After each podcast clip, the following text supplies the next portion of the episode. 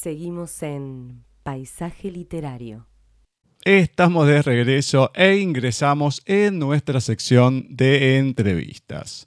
Hoy vamos a contar con la presencia vía Skype del escritor español Juan W. Tamayo, que nos va a estar presentando su primera novela, que está editada por Ediciones Russer, El Monte de la Torre.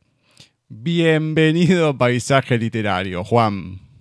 Muy buenas a Paisaje Literario y sobre todo quiero darle muchísimas gracias a Gustavo De Franchi por esta oportunidad que me brinda de poder presentar mi novela El Monte de la Torre y que espero os pueda gustar y sobre todo, más que gustar, que os encante, porque claro, eh, digamos que el fin de un escritor es que su obra pues, pueda llegar a, mayor número de personas y sobre todo que les encante.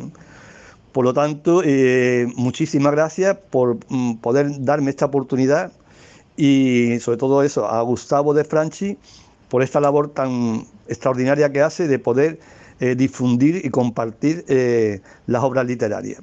Muchísimas gracias. Te hago la primera pregunta, que según nuestro operador, el señor García, es intimidante. Esperemos que en tu caso no lo sea. ¿Qué nos podés contar de Juan W. Tamayo en la voz de Juan W. Tamayo. Bien, eh, yo soy Juan Tamayo, eh, autor del libro o la novela El Monte de la Torre, y soy de, de Algeciras, una ciudad que está en una comarca que se llama el Campo de Gibraltar, que está dentro de la provincia de Cádiz, en la región de Andalucía y en España, claro. La verdad es que esta zona, el campo de Gibraltar, es un lugar muy, no sé, eh, geográficamente es extraordinario, porque estamos en el sur del sur de Europa, abajo del todo, si cogéis el mapa, en la puntita de abajo, está eh, esta ciudad, bueno, lo que es el campo de Gibraltar, esta comarca. Por medio está el estrecho de Gibraltar que une, digamos, eh, el océano Atlántico y el Mediterráneo y, en la costa de enfrente está lo que es el norte de África, que desde aquí se puede ver. La verdad es que un paraje eh, geográfico, como digo, extraordinario. Se puede ver en YouTube o en Internet las imágenes. La verdad es que yo estoy muy, no sé, muy contento y, como te diría, muy afortunado de, de haber nacido aquí. También pude haber nacido en otro sitio, ¿no? En Alaska, en Sudáfrica o en, no sé, o en Pekín. Pero bueno, me ha tocado aquí y ciertamente me siento muy afortunado. Después, sobre mí, puede decir que, bueno, esto de ser escritor me ha venido un poco casi como de casualidad.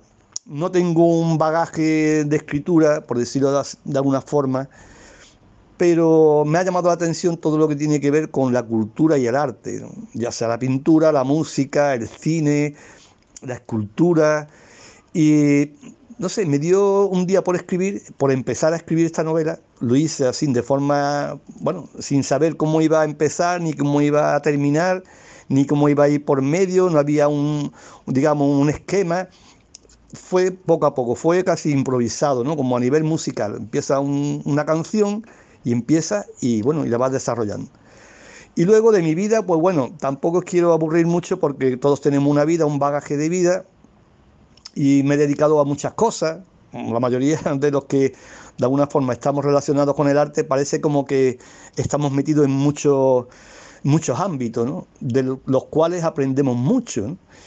Y bueno, todo esto también, claro, mm, acompañado con lo que es la personalidad, las vivencias propias de la infancia, bueno, de la cultura, del país, etcétera. Sobre todo me considero una persona universalista, no, no entiendo de fronteras, aunque yo sé que las hay, por supuesto, ¿no?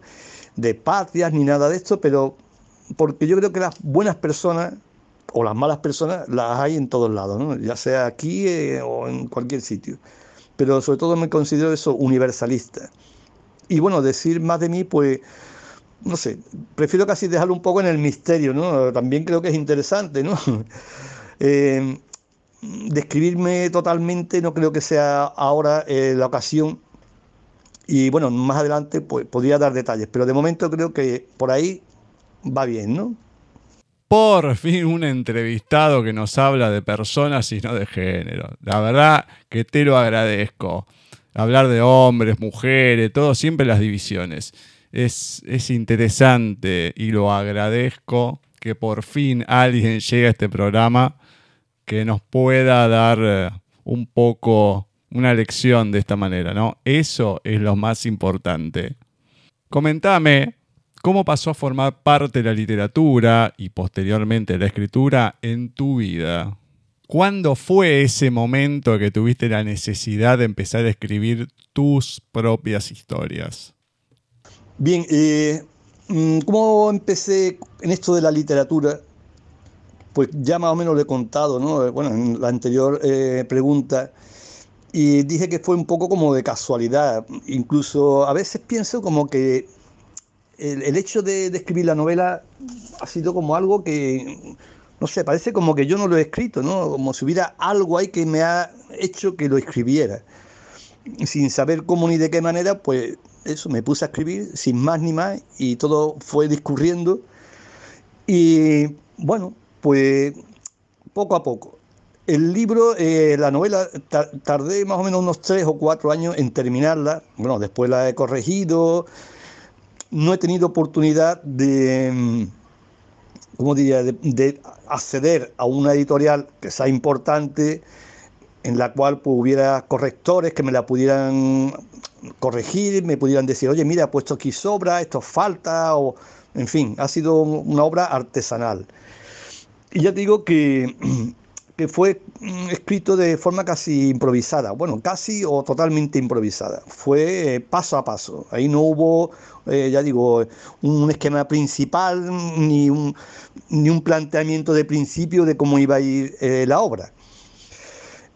También he escrito cosas a, nivel de, a nivel empresarial, ¿no?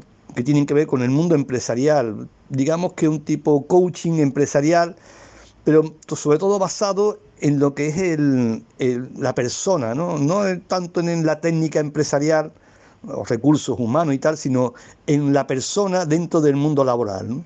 Yo siempre pienso y creo que debería haber eh, una formación de las personas, porque claro, vamos a pasar mucho tiempo de nuestras vidas en, una empresa y creo que se hace necesario pues mantener unos niveles bueno, no sé, de, cordialidad, de amabilidad, de rapidez, de eficacia, de responsabilidad, y todo lo enfoco en esto, ¿no? en, lo que es la persona. Así que ya digo que en mis principios empecé eh, haciendo pequeños bocetos de escritura, pero bueno, nunca llegaron a mucho más.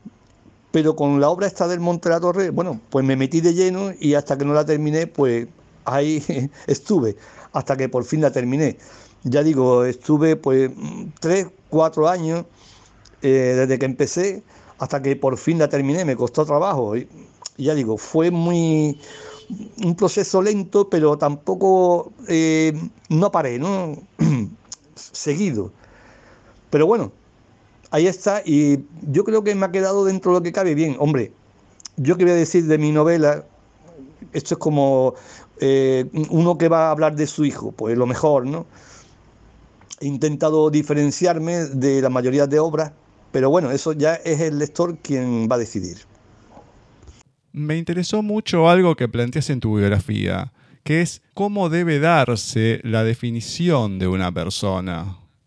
Bien, eh, la verdad es que yo no tengo una definición de persona, por lo menos ahora, ¿no? Eh, en tiempos atrás, en años atrás, claro, uno tiene, eh, bueno, sus ideas, pero ahora ya creo que cada persona es como es y bueno, y no puede ser de otra forma, ¿no? Eh, la vida en todo caso nos irá cambiando según las circunstancias, las experiencias y los eventos que nos, que nos vengan. Pretender que exista un mundo perfecto es difícil porque somos muchas las personas, cada uno, como digo, en sus propias circunstancias, sus propias experiencias, y claro, entender que todos pensemos y seamos iguales, pues es una tontería. ¿eh? Pero bueno, no sé, yo tengo un sentido elevado de lo que debería ser el ser humano y lo reflejo en la novela. Bueno, sobre todo en, cuestiones de, de, principio y de valores. Para mí cuestiones como la honestidad, la responsabilidad, la amabilidad, que me parece algo extraordinario, ¿no? El respeto a los demás, la educación, Pero bueno, como digo, eh, esto va a depender mucho de las vivencias propias de cada uno, de, de, los eventos, de las experiencias, de las circunstancias. No todos estamos en las mismas circunstancias. Habrá quien esté en circunstancias económicas malas o buenas, con enfermedades, con, con, defectos físicos, con problemas psicológicos, o con ilusiones, o con esperanza, o con miedo, o con, bueno, en fin, o con dolor. Entonces, esto es un proceso eh, propio y personal por lo tanto, definir una persona, pues la verdad es que ahora mismo, en estos momentos, no sé cómo hacerlo o no sé cómo expresarlo. Pero bueno, sobre todo lo que vengo a decir es esto, que lo que me interesa más eh, es la cuestión de los valores, los valores y los principios. ¿eh? Eh, valores elevados. La cuestión de los valores y principios no es algo menor. Es precisamente lo que forma una persona como tal es lo más importante de cada uno. Algo ya comentaste, pero antes de la novela que publicaste por Ediciones Russer, de la que estamos hablando hoy en día, ¿qué has escrito y qué acogida tuvo? Bien, anteriormente a la novela, eh, como ya he comentado, había escrito ciertos bocetos, algo de poesía, aunque la poesía al final como que me ha dejado de gustar, ¿no? Yo soy más de reflexiones casi filosóficas o espirituales, ¿no? La poesía, que yo la admiro, pero eh, son eh, poetas eh, contados, ¿no? Poetas concretos, que desarrollan no tanto la poesía como sí más esto que digo, ¿no? Algo de reflexión, algo que, que empuje a, pensar, a sentir de forma más elevada. Y como también he comentado, eh, lo que he escrito antes ha sido, eh, bueno, eso fue después incluso de la novela, lo de esto del tema empresarial, ¿no? Sobre excelencia empresarial. Y la verdad que, bueno, la acogida que ha tenido, pues bueno, ha sido regular en el sentido de que tampoco estaba en una, eh, digamos, en una editorial fuerte o potente que pudiera darle salida. Pero bueno, ahí está, ¿no? Y la acogida, pues bueno, hay quien le ha gustado, está en internet, que en dado, si queréis, puedo decir luego dónde se puede encontrar. Pero bueno, en fin, eh, también soy muy partícipe, tengo artículos en la red eh, de LinkedIn, la red empresarial, donde tengo, bueno, varios artículos y uno de ellos, bueno, o un par de ellos, pero sobre todo uno de ellos tiene, bueno, cerca de más de 600.000 visualizaciones, que, oye, que eso son muchas, ¿eh? Que incluso gente como hasta Bill Gates no tiene tantas, ¿eh? Y donde hablo sobre temas, como he comentado antes, sobre el tema de la amabilidad, la rapidez, eh, la eficacia, el, ser resolutivos en las empresas. Y bueno, ha tenido una buena acogida. He tenido también, bueno, seguidores en esta red LinkedIn pero vamos, esto es algo más que nada a nivel particular, tampoco es algo que, me haya supuesto nada a nivel literario. Más allá de que no sean escritos literarios, hay que resaltarlo. Esta guía que nos comentás para moverse dentro del mundo empresarial también tiene que ver con personas. A ver, todos somos personas y en el mundo empresarial no hay excepciones. Está bien, es de, otra manera en el que hay que moverse, pero en definitiva es, es así. Hay que moverse entre personas. Y es una lástima que no todos sepan tratar al otro, ¿no? Al otro como persona tal. Y lo bueno, lo que puedo rescatar en vos, que pueda haber alguien que les enseñe a los demás a tratarse entre sí. Lamentable que tenga que ser de esta manera, pero si uno no sabe, es bueno poder interiorizarse en el cómo tratar al otro como tal, sea en el mundo empresarial o en cualquier otro ámbito de la vida. Hablando del Monte de la Torre ahora. Describís dos lugares principales donde se desarrolla la trama. Uno es la Tierra del Sol y el otro el continente gris. ¿Qué son en realidad? Bien, en la novela hablo de, dos zonas, dos lugares en concreto, llamadas las Tierras del Sol y el continente gris. Digamos que una especie de, ¿cómo diría yo?, de, de explicar dos formas de ver y entender la vida o la existencia. las tierras del sol, digamos que es una civilización avanzada, ¿no? Espiritual o casi espiritual, pero no espiritual en el sentido religioso, sino espiritual en el sentido evolutivo del ser humano, donde realmente no hay dinero, donde todo el mundo trabaja para todo el mundo, donde no hay enfermedades, donde no hay problemas psicológicos, en fin, es digamos un sistema perfecto o cuasi perfecto. Y por el contrario está el continente gris, que es todo lo contrario, ¿no? que es más o menos como el, el mundo en el que estamos, pero bueno, no sé, digamos que en, una ficción de, de época que no, es, que no existe, pero vamos, donde se puede percibir lo que es el dolor, el sufrimiento, la pobreza, eh, la envidia, la, la, corrupción, el maltrato, en fin, todo eso, ¿no? Entonces son dos lugares que están separados por un océano separador y en, que nadie se puede, en una parte se puede comunicar con la otra, a no ser que alguien se atreva a pasar ese océano separador, el cual es prácticamente imposible de traspasar. Y bueno, será cuestión de leer la novela para que el lector vaya captando lo que quiero decir con ello. ¿Qué desafío hubo que llevó a la división de estas dos tierras? Bien, lo que provocó que se dividieran estas tierras eh, más que nada fue debido a, bueno, a cuestiones puramente humanas. Eh, hoy en día estamos viendo cómo lo del cambio climático está afectando al planeta. Pues de alguna manera yo en el libro, la novela, hace ya, pues, si te digo la verdad, ahora no, no recuerdo bien cuánto tiempo hace, pero hace cerca ya de veintitantos años cuando la escribí, todavía no se hablaba de esto casi. Y sin embargo ahora lee la novela y, oye, pues se percibe mucho eh, esta cuestión del cambio climático. Y este cambio climático eh, se debió sobre todo a, la influencia del ser humano. Y se debió sobre todo porque, digamos, las personas que al final terminaron en el continente gris eh, predominaba la inteligencia, pero la inteligencia como forma egoísta, ¿no? Eh, engreída, malvada, negativa. Y eh, las personas que quedaron en las tierras del sol querían implantar, vamos a decir, bueno, o, llevar un modelo de sociedad donde fuera todo más armonioso, más equilibrado, más justo, más respetuoso. Y eh, al final hubo un cataclismo provocado por los mismos seres humanos que afectó en la naturaleza y la naturaleza hizo, digamos, eh, su trabajo. Entonces dividió a ambas partes. Este fue el, la manera digamos, de cómo se produjo este cambio o, este, o esta división. Lamentablemente es lo que sucede a diario, esta división entre todos los ámbitos y por el mismo ser humano. En referencia a la evolución y la conciencia, ¿cómo tratás estos dos temas conjunto a la intervención de la inteligencia? El tema de la evolución y la conciencia yo creo que va parejo, ¿no? Eh, yo lo tengo claro. Eh, en un nivel de conciencia bajo, pues claro, la evolución pues también es baja, ¿no? Y en una conciencia elevada, pues la evolución supuestamente debe ser elevada.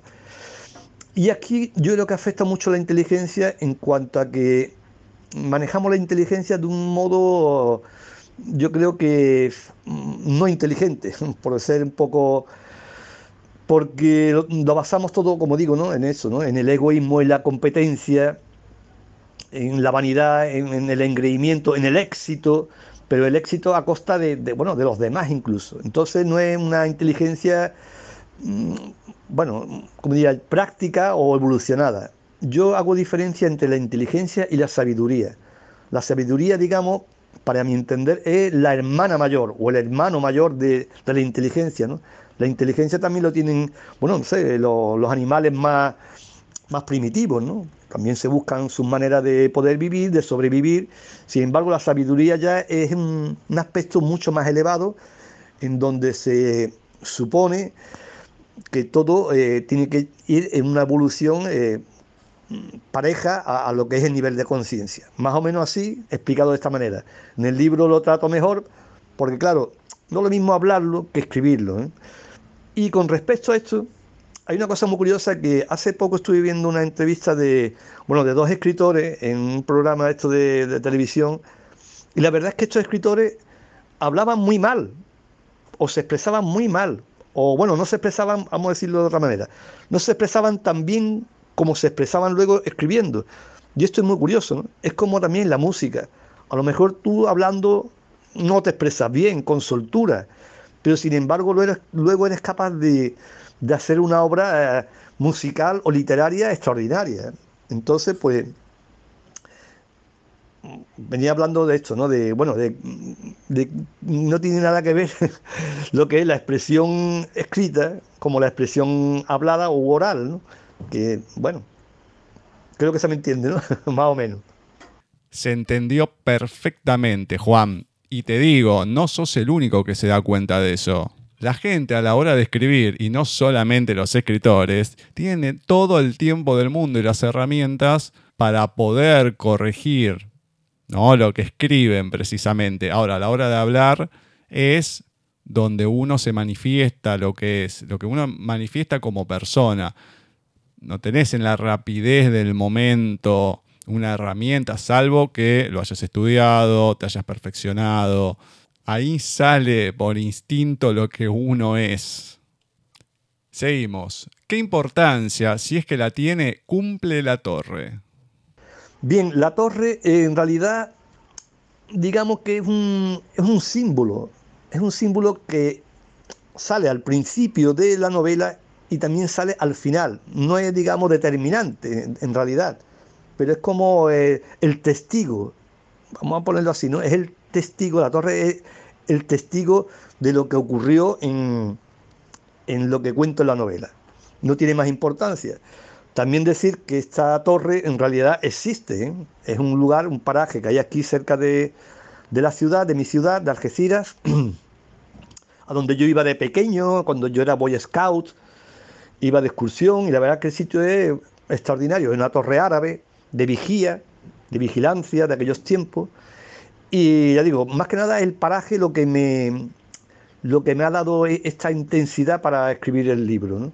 Pero ya digo que como, mm, como algo que es de importancia vital no lo es, pero es como un testigo de lo que ocurrió en el principio y en el final de la novela. Cuando se lea la novela, pues ya más o menos se, se entenderá pero que ya digo, no tiene una importancia relevante, relevante, primordial. También decir, por supuesto, que en esta novela eh, aquí no salen ni orcos, ni salen brujas, ni salen druidas, ni salen nada de esto. Aquí no hay magia de ningún tipo, ni hay dragones, ni nada de esto. ¿eh? Esto que, que quede claro. Ahora que se lleva tanto la literatura así un poco fantástica de este tipo, de, bueno, en fin, de los orcos y de todo este tipo. ¿Qué posibilidades otorga el poder invisible de la creación? Para mí lo que es el poder invisible de la creación tiene un aspecto, como ya he comentado de alguna forma, espiritual, que no es religioso.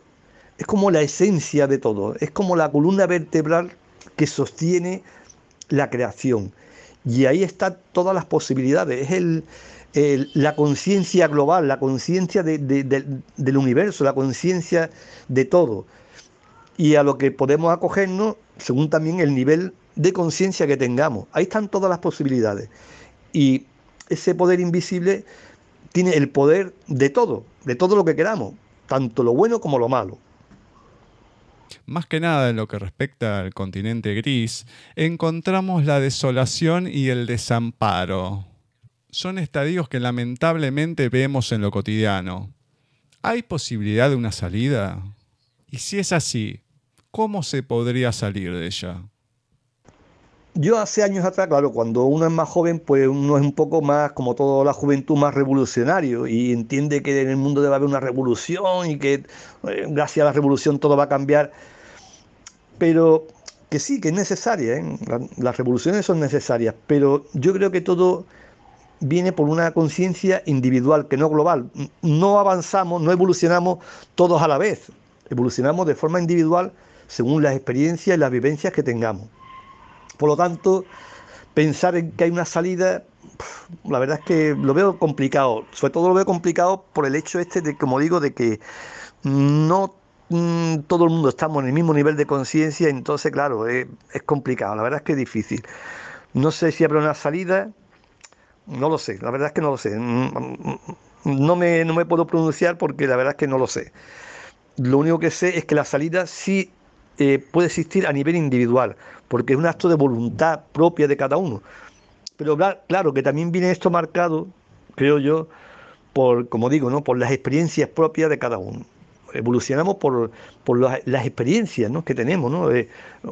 ya sea bueno o malo, sobre todo de lo malo, aprendemos más de lo malo que de lo bueno, ¿no? las experiencias malas y dolorosas nos hacen recapacitar, nos hacen reflexionar. las experiencias buenas, oye, pues nos acomodan, ¿no? Y vivimos bien y sin plantearnos más de la cuenta. Por lo tanto, yo creo que, creo, por desgracia, que el dolor es inevitable.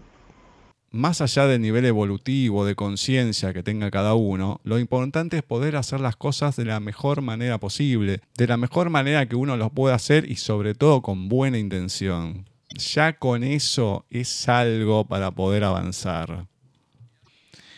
En la novela encontramos un fiel ejemplo de familia ensamblada, cuyos personajes han tenido que pasar por muchos momentos de marginalidad, se podría decir. A la cabeza de ella podemos encontrar al que para mí es el personaje de la novela, que es el señor Piffman. Comentame un poco sobre ellos y cómo se logra seguir adelante y conformar precisamente esta familia después de que cada uno de los personajes termine roto por ciertas situaciones que van pasando en la historia. Bueno, eh, la novela no es tan solo, aunque esté como, digamos, actor principal, yo siempre he dicho que la novela tiene para mí mucho de cinematográfica. Y este actor principal, el señor Pittman, pues para mí no es el principal, porque yo creo que principales son todos, ¿no? Desde el principio está Alakem, está Saida, eh, bueno, Gustafsson, María, eh, Carl. Bueno, todos los personajes para mí son importantes, hasta los malos, ¿no? Porque los malos también tienen que existir, porque si no existen los malos, ¿cómo vamos a comparar, ¿no? Con los buenos. Y la verdad es que, bueno, eh, le he dado ese aspecto, bueno, en fin, yo creo que doloroso o, bueno, también tiene su parte positiva, ¿eh? pero más que nada porque yo creo que el resurgimiento del ser humano, como ya he dicho más o menos, viene un poco a partir del dolor, ¿no? de la reflexión, porque claro, uno no aprende, como digo, de, de lo bueno. Sí, podemos aprendemos de lo bueno, pero también de lo malo. Y de lo malo, sobre todo lo que es que nos obliga ¿no? a replantearnos y a replantear las situaciones a hacernos, como digo, reflexiones. Soy muy pesado con lo de las reflexiones, pero yo creo que es muy interesante, ¿no? Una inteligencia que no reflexione, me parece que no sirve de nada, ¿no? nada más que para, para vestirse, para comer, para ir, al, al váter y, bueno, poco más, ¿no? Para subsistir. Entonces, yo creo que el don, gran don del ser humano es la reflexión, ¿no? El pensar, el, el, el darle vuelta al coco, que para eso tenemos cerebro, digo yo, ¿no? para, utilizarlo. Y como digo, pues, en fin, eh, estos personajes, pues, de alguna manera, cada uno aporta ese granito de reflexión, cada uno. Yo creo que lo he intentado hacer lo mejor posible de la mejor manera. Claramente si uno no reflexiona en lo que va pasando, no hay manera de seguir. Instintivamente se va evolucionando con la experiencia, o por lo menos es lo que debería ser. Según Pisman, el destino es el verdadero sabio que se junta con el tiempo formando la causalidad. Explícame por qué. En la novela explico cómo el señor Pisman tira mucho de la cuestión del tiempo y el destino, como, digamos, los maestros sabios de, la, existencia. Y de alguna forma, eh, yo creo que es así, ¿no? El tiempo es lo que nos hace madurar, ¿no? Y el destino, al fin y al cabo, no debe de ser, pues eso, las experiencias, dónde vamos, ¿no? los caminos que tomamos. Entonces, entre el tiempo y las experiencias, yo creo que es lo que nos hace ser sabios y lo que forma lo causal, la causalidad, las causas. Las causas y los efectos, porque, como se suele decir, eh, todo efecto proviene de una causa. Entonces, claro, pues digamos que la causa en realidad es el destino y el tiempo, las vivencias, ¿no? que dan eh, un efecto y el efecto es, ese efecto dará otra causa y otro efecto y otra causa así y esto es lo que nos lleva, creo yo, es a la evolución, ¿no? Eh, desde que nacemos hasta que nos hacemos mayores, pues un proceso de causa-efecto, causa-efecto, causa-efecto y vamos aprendiendo eh, a través de ello. Hay gente que aprende porque reflexiona y hay otra gente que no aprende tanto, pero bueno, yo soy muy creyente en la reencarnación, esto es una, creencia mía particular, pero motivada por la reflexión, más que nada porque yo creo que todo el mundo merecemos eh, llegar a lo más elevado. Pero claro, una vida, una sola vida no da para tanto, entonces habría que vivir muchas vidas con muchas experiencias para poder lograr eh, ese estado de evolución elevado, ¿no? Una vida, a lo mejor una persona, oye, que sea una persona tosca, grosera, bruta, primitiva, pues en una sola vida no le va a dar como para evolucionar. ¿no? Entonces, eh, creo que debería tener más vida, más reencarnaciones, por decirlo así, y pasar por muchos procesos para poder llegar a una evolución, como digo, elevada. En la novela vemos la intervención, para mal, de los bancos, la justicia y la falsa ilusión. ¿Cuál es esa falsa ilusión que nos dan? Bien, el tema de los bancos, de la justicia y la falsa ilusión, bueno, eh, esto no deja de ser creaciones nuestras propias, ¿no? Porque esto no, viene caído del cielo así mm, sin más, ¿no? Eh, claro, esto también lo he aprendido yo con el tiempo. Ya digo que la novela la escribí hace ya veintitantos años. Eh, de hace veintitantos años aquí ahora, pues yo también he reflexionado mucho y también he cambiado mi parecer, ¿no? Y yo creo que eh, está bien cambiar de parecer, sobre todo para que sea positivo. Hay gente que dice, no, yo soy así y siempre seré así. Pues malo, ¿no? Porque no es evolucionado. Yo creo que hay que cambiar y hay que rectificar. Y como dice el dicho, ¿no? Rectificar es de sabio. Entonces, el tema este de los bancos, la justicia y la falsa ilusión es algo que creamos nosotros. Pero que conforme vamos o vayamos evolucionando, pues nos iremos desprendiendo de ello o intentando eh, darle a cada, a cada, cosa su lugar. Como decía el Maestro Jesucristo, decía a Dios lo que es de Dios y al César lo que es del César. Es como decir, eh, a lo espiritual o a la conciencia o a tu nivel de conciencia, darle lo que tienes que darle y a lo que es la vida, bueno, eh, terrenal, material, el día a día, pues le tienes que dar lo suyo, ¿no?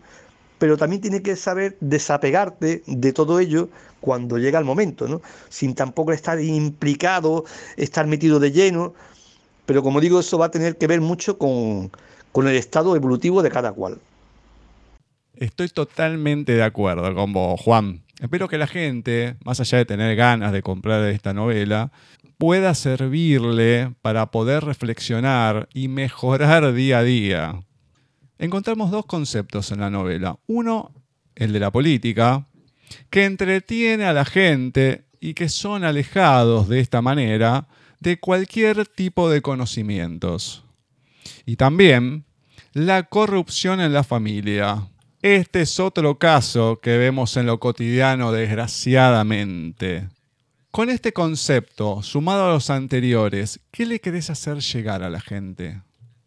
Como la pregunta anterior, la política, en fin, la familia, los apegos, todo esto ya digo tiene mucho que ver con, bueno, con el, nivel de conciencia de cada uno y con las reflexiones que nos hagamos día a día, con las experiencias, con los acontecimientos, con los eventos que, que tengamos, pues claro, esto nos darán una perspectiva de la vida X, ¿no? Cada cual tiene la suya. Aunque después todos en global tengamos un, cierto punto común, pero luego cada cual tiene el suyo. Y como he dicho también en la anterior respuesta, pues esto va a depender de cada uno. El que te afecte más la política o menos, hombre, también es verdad que nos afecta a todos, ¿no? Porque esto nos afecta a la economía, nos afecta a nivel social, a los derechos humanos, a los derechos laborales. Pero yo creo que es la cuestión de la evolución individual que luego en conjunto hace que podamos eh, evolucionar o, por lo menos evolucionar un poco más, ¿no? que tengamos mejores sociales, mejoras a nivel laboral, de derechos humanos.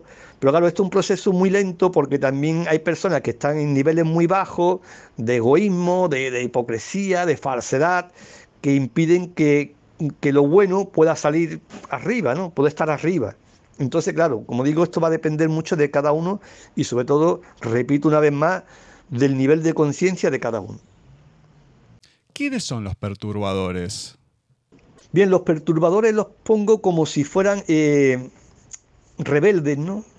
Rebeldes que están eh, ya muy quemados, ¿no? del sistema que se da en el continente gris y una especie de, bueno, de guerrilla desorganizada, ¿no?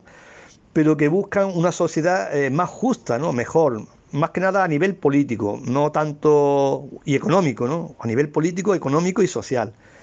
Pero claro, como el poder imperante es el que es, ¿no? Eh, de los reinos, de, en fin, de, del poder dictatorial, de los señores, pues claro, pues son pocos y están disgregados, ¿no? no están unidos. Entonces, claro, son perseguidos y eh, estos perturbadores, además, ya lo dice la palabra, perturbadores, ¿no? Están perturbando ¿no? el, el, sistema, ¿no?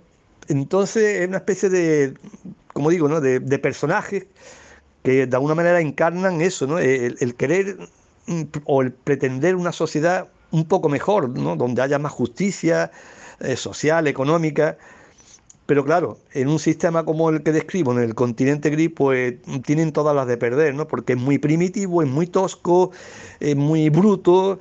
Y, entonces, claro, ahí la verdad es que tiene pocas posibilidades. Pero he querido meterlo como señal de que había personas, bueno, eso, seres humanos que ya tenían un, nivel de conciencia no muy alto, pero ya tienen un nivel de conciencia con relación al nivel mm, general, ¿no? que era más bien bajo, ¿no? que todos vivían en un estado de, supervivencia, ¿no? supervivencia pero total, ¿no? ahí no había, ahí nada más que era poder comer y, tirar para adelante. Y sin embargo estos perturbadores lo que perseguían eran el, bueno, el poder conseguir una sociedad un poco, pues más justa, ¿no? No sé si hoy en día, pues bueno, podríamos llamar eso, ¿no? Rebelde, revolucionario, eh, bueno, ya quien le quiera dar una historia política, pues se la puede dar, pero yo no se la quiero dar. Pero más o menos va por ahí, ¿vale? Es algo como la gente que no solamente se da cuenta que está mal, sino también que busca que se reaccione precisamente, ¿no? Sobre eso que está mal y se pueda mejorar. Como decir, a ver, quiero ser y quiero estar mejor y sé que tengo con qué hacerlo. Háblame ahora sobre el amor como fuerza creadora, comparándolo con los espejos engañosos de la inteligencia. Bien, el amor es algo que, si nos fijamos bien, todas las corrientes, bueno, religiosas, ¿no? espirituales, místicas, hablan sobre el amor, pero no es sobre el amor, eh, vamos a decir, en pequeño, ¿no? El amor a la familia, el amor a mi patria, el amor a mi bandera, el amor, sino el amor en grande, ¿no? El amor eh, más, más universal, el amor elevado, ¿no? Que al fin y al cabo yo pondría esa palabra de amor como, como la comprensión, como la evolución, ¿no? Yo lo trataría el amor, ese amor, como fuerza creadora, como, como eso, ¿no? Como un estado de evolución elevado. Y claro, eh, la inteligencia, para mí, ya lo he explicado anteriormente, el defecto que tiene es que mm, tira más para la cuestión del ego, ¿no? Y el ego, mm, la facultad del ego está basada principalmente en la identidad, ¿no? La identidad del individuo, de dónde soy, de qué familia provengo, de qué país, de qué cultura, de qué economía, de mis antepasados, de mi de mis costumbres, ¿no? De, entonces, claro, la inteligencia está muy agarrotada a, aspectos, yo creo, todavía bajos, ¿no? Por eso yo en el libro eh, hago una diferencia, como he dicho anteriormente, entre la inteligencia y la sabiduría. Bueno, ahora ha llegado el momento de la verdad, de conocer un poco más de la historia, pero en tu voz. ¿Me podrías leer un fragmento de la novela? La novela tiene muchos fragmentos que para mí, para mí son muy interesantes, ¿no? Pero bueno, voy a escoger uno que a mí realmente me gusta.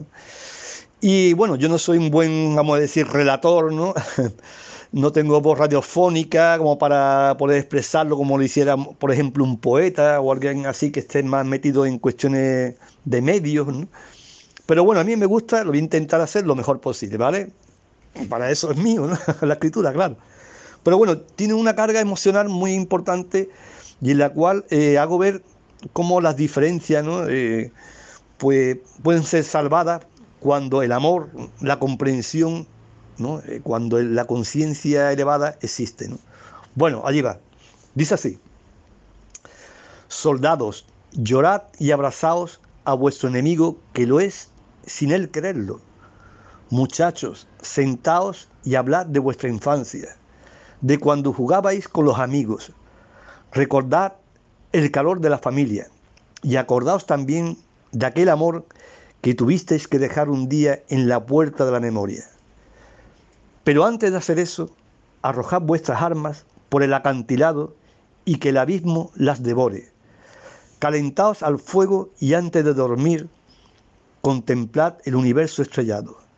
El último en quedar despierto que recoja las lágrimas de sus ojos y del frío tape con cariño a su amigo enemigo. Creo que está bonito, ¿verdad? Es como que entre los enemigos, mm, una vez se está cerca, a lo mejor no hay enemistad, ¿no? Y, estamos luchando por algo que realmente no queremos ninguno, ¿no? El tema de las guerras, ¿no? Que eh, se pelean soldados que a lo mejor todos quisieran mejor estar en sus casas con su familia, con sus parejas, con sus hijos, con, bueno, en fin, con sus amigos y, no tener que estar luchando por que le da la gana a unos que son más, bueno, más prepotentes, más egoístas o, bueno, creo que se entiende perfectamente, ¿no? Bueno. Ay, mira, como dijiste, es uno de los fragmentos más sensibles que tiene el Monte de la Torre. Es uno de los que había seleccionado para ver si lo publicamos en Instagram o en Twitter. Por otra parte, estuvo perfecto la lectura. No te preocupes, Juan, estuvo genial. En este momento, ¿hay algún proyecto en el que estés trabajando? Bien, ahora mismo eh, proyecto así literario no tengo ninguno, la verdad, porque este libro me costó ya lo suyo. Primero el escribirlo Luego, eh, el llevarlo bueno, a las editoriales, para arriba, para abajo, que bueno, la mayoría, la mayoría, todas negativas, ¿no? Porque las editoriales, la mayoría, las principales, quieren gente consagrada, gente que ya tenga un estatus. Eh, a los noveles, pues nada, ¿no? Yo siempre he dicho que gente como Cervantes o, o Víctor Hugo o escritores así, de haber vivido hoy, pues seguramente pues no hubieran llegado a nada, ¿no? Porque le habrían rechazado las novelas. Nada más que hay que mirar el ejemplo de esta mujer de RJ o KJ Rowling, ¿no? La escritora de Harry Potter, que la mujer estuvo en un montón de editoriales y todas pues le, rechazaron, Y sin embargo la cogió una y mira, pues esta mujer se ha hecho multimillonaria, Yo la verdad es que en las editoriales por lo menos en las grandes no creo, ¿no? En las pequeñas, por lo menos por, lo visto, parece que hay en alguna una intención, ¿no? De poder eh, sacar a, escritores, ¿no? Que valgan la pena. Y como decía, pues la verdad es que no tengo ningún proyecto porque ya digo, esta novela para mí es el proyecto. Yo la verdad es que, siendo sincero, no voy a ser sincero, yo lo que quisiera es hacerme multimillonario con esta novela, ¿no? Como todo el mundo, es que ¿Para qué, voy a, mentir? Si eso lo quisiéramos todos, los que escribimos, ¿no? O los que hacen música, o los que hacen cualquier tipo de obra artística, o no, ¿no? O incluso la persona que trabaje en una fábrica, lo que quiere es ser millonario, que le toque una lotería y, vivir la vida, ¿no? Entonces yo eh, ahora mismo proyecto literario no tengo ninguno. Estoy enfocado, bueno, en esta novela, en que pueda gustar, como digo, no que guste, sino que le encanta a la gente y que pues, pueda ser eh, leída por mucha gente ¿no? a nivel mundial. Incluso lo que más me gustaría es que hubiera un director de cine que decidiera sacarlo en, en película. ¿no? Yo creo que estaría maravillosa, vamos, sería una película, bueno, dándole los paisajes, los tonos, como viene en el libro, vamos, sería magnífico. Y la verdad es que de momento nada. A ver qué es lo que sale con esta novela o a ver y si no, pues nada, lo mismo me muero, como le suelen pasar a muchos escritores o artistas, y cuando me muero, pues a lo mejor soy reconocido, ¿no? Pero luego ya no me vale de nada, ¿no? Yo quiero que sea ahora en vida, como debe ser, ¿no? Ojalá, ojalá que aparezca ese director y se pueda filmar la película. La verdad que es ese proyecto que tenés vale y mucho. La historia es muy interesante y creo que es una de las, de las que vale la pena poder llevarlo a la pantalla grande. Para finalizar, contame a la gente dónde se puede poner en contacto contigo y dónde puede encontrar la novela. La verdad es que yo eh, estoy un poco, vamos a decir, no estoy muy implicado en el tema de la novela. Ya la saqué, bueno, ya la escribí, que el escribirlo pues ya tiene un trabajo bastante grande. En su tiempo el, enviarlo a editoriales también, todo el proceso, porque esto también tiene un proceso de dolor, de sufrimiento, ¿no? Que te rechazan, que no que mandas los manuscritos y te dicen que ya no quieren tener más manuscritos, que tienen de sobra, que no lo va a hacer falta que se lo mande dentro de, un año, en fin, que detrás de todo esto hay un proceso largo y bueno, y, doloroso, ¿no? Y también un poco de, te queda un poco defraudado, ¿no? De todo esto, ¿no? Del trabajo que has hecho para luego nada. En fin, pero como ya está la novela eh, en marcha, pues yo, eh, bueno, quien esté interesado puede contactar en la editorial, se llama editorial Russer, que está en Madrid, que tiene una página web, o también la forma más fácil es por Amazon. En Amazon se puede eh, comprar directamente. ¿eh? Yo ya sé de algunos, unas personas que la han adquirido a través de Amazon y les llega, pues bueno, como trabaja normalmente Amazon, que es rápido y bien, ¿no? Para mí Amazon, sobre todo, la forma más rápida, pero ya digo, si alguien quiere saber un poco más, pues se puede dirigir a lo que es la, editorial, a editorial Russer. Bueno, Juan, la verdad que muchísimas gracias por haber participado en este pequeño espacio de entrevistas que tenemos en Paisaje Literario. Y ojalá, ojalá que se dé el proyecto de la película o algún otro y te podamos volver a tener en Paisaje Literario. Bueno, pues nada, para finalizar, eh, sobre todo, como he dicho al principio, les quiero dar muchísimas gracias a Gustavo de Franchi. Yo sé que mi acento a lo mejor, por esto de ser andaluz, oye, pues a lo mejor puede ser que alguien no lo entienda a nivel argentino. Eh, che. Pero bueno, oye, es importante esto de la lengua, ¿eh? Bueno, vamos a quitar un poco lo de la historia, lo que se hizo la historia, pero oye, que nos podamos comunicar con una misma lengua, esto también es importante. ¿eh? Los ingleses se comunican entre ellos, ¿no? Bueno, los ingleses, los de habla inglesa, en Estados Unidos, bueno, en todos lados del mundo.